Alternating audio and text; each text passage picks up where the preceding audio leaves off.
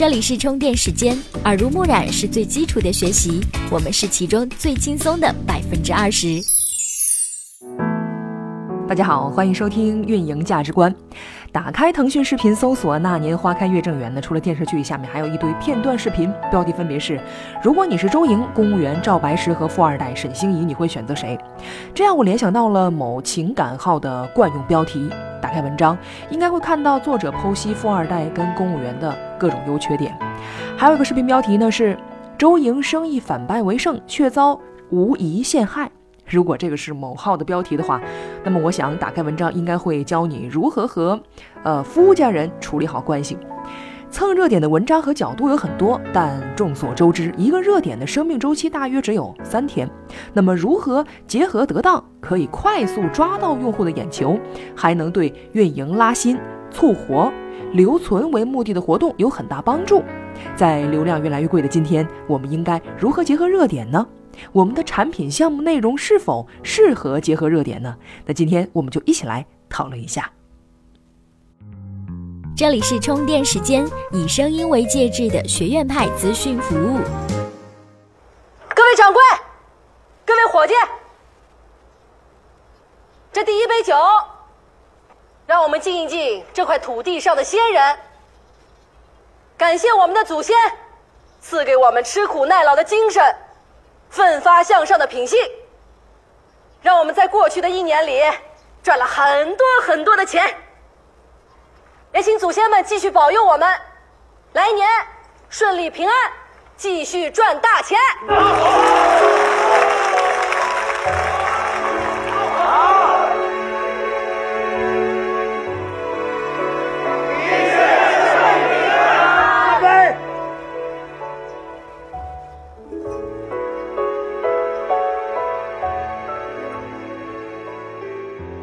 这个片段呢，我想大家都应该挺熟悉的。那么看完电视剧还能够蹭蹭热点，那真是一举多得了。那首先聊聊如何找到热点。那个人把热点呢是分为事前热点，还有事后热点。那事前热点呢是根据现有产品、人员特性预测的热点，比如说 iPhone 的手机新品发布会、奥运会夺冠人员人选等。这种热点投入呢特别大，特别适合其他手机生产商、快消品代言人等。那事后热点是事件发生之后借助的热点，那这个热点呢适应面很广，比如说微博呀，还有公众号发文、运营活动都可以借助。那通常热点来源有以下几个渠道：第一呢，看新闻。作为运营，不一定要追剧，但一定要关注新闻，关注微博，还有一些消息的推送等等，这些都是热点的来源。百度等各种新闻客户端每天的推送呢，连续收两天，没有时间追剧，我相信你也能够闻到热点的味道。第二呢，就是看指数，一定要学会看百度、微信指数。指数呢，能够反映一段时间内的数据趋势。搜索量相对多的，结合新闻曝光量大的即可结合。同时呢，指数还能够反馈出搜索趋势、搜索指数、需求图谱、舆情洞察、人群画像等等。这里呢不做重点分析，有兴趣的朋友呢可以搜索对比看看。但是学会看指数是必备技能。那其次呢是聊聊如何结合热点。那第一呢是分析热点，找到话题，找到热点的关键词。比如说那年花开的关键词呢可以总结为商战、商业女奇才、陕西女首富。引申出来呢，比如说女版马云、孙俪、邓超、幸福的女人等等。第二呢，就是分析热点，确认用户群。通过百度指数人群画像可知，那年花开女性用户占比呢百分之八十四，大部分是三十到三十九岁。相对来说，找到这些人的认可的观点，并和女性相关的产品、项目、内容相对的内容抓取眼球。第三呢，就是分析热点，确认主题，也就是活动的噱头。找到和自己产品、项目内容可以结合的点，找到共鸣，并替用户表达出来。比如说呢，我的公众号是走女性创业的，可以聊聊商界女奇才，顺便给用户汇总一下其他的女奇才。比如说我的公众号是走情感路线的，可以聊聊周莹的感情，如何让那么多的男人来喜欢。第四呢是根据主题快速策划活动，热点时效高，过期快，那所以呢活动要快速响应。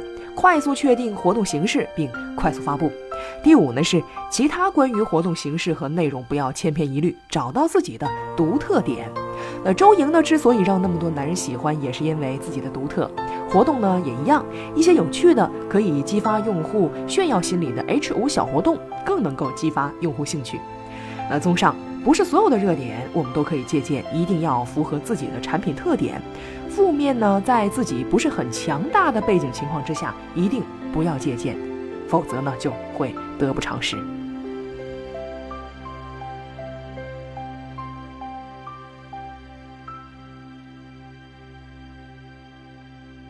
充电语录，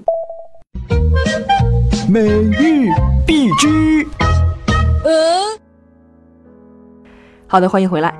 充电时间，本期关键词：蛋糕零零一。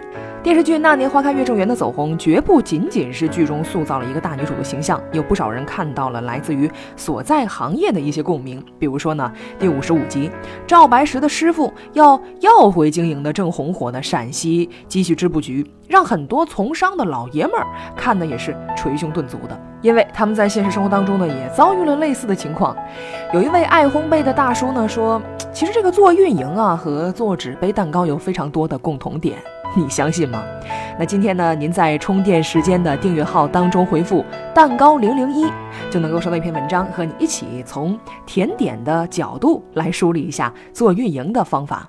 好的，本期节目呢，观点来自于简书作者李艳梅。那他说呢，他伺候过广告主，帮商家赚过钱，制定过策略，也干过执行，还是一个销售转行的骨灰级运营经理。